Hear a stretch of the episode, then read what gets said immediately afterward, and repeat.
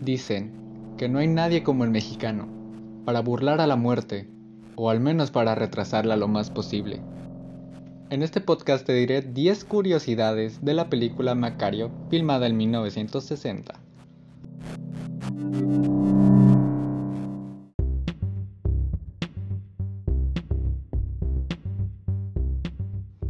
Número 1. El papel de Macario estaba pensado para Pedro Armendáriz, para Ignacio López Tarso se quedó con el rol. Número 2. Fue la primera película mexicana nominada al Oscar a Mejor Película en Lengua Extranjera, aunque el galardón se quedó en manos del Manantial de la Doncella, de Igmar Beckman. También estuvo nominada a la Palma de Oro en Cannes. Número 3. El director Roberto Gabaldón quería ser lo más realista posible en su cinta, así que esos enormes troncos que Ignacio López Tarso carga en su espalda en la película eran reales, nada de utilería. Número 4.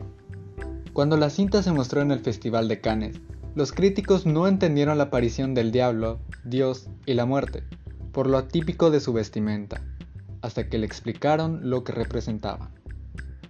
Número 5. La película está basada en una fábula irónica escrita por el escritor nacido en Alemania, Bruno Traven.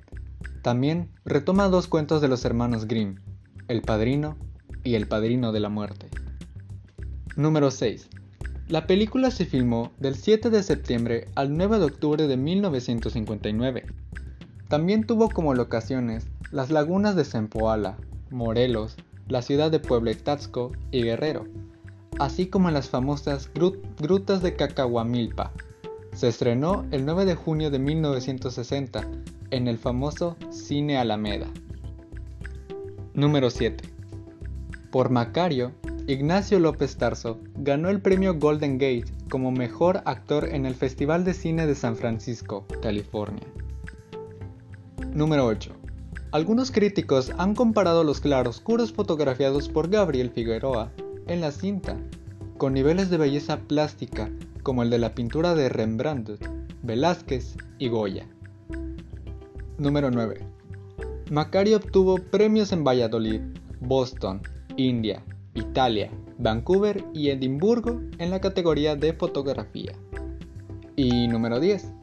La película no pudo competir en el Ariel, los premios de cine en México, porque de 1958 a 1972 el reconocimiento se suspendió debido a la situación crítica que vivía el cine nacional.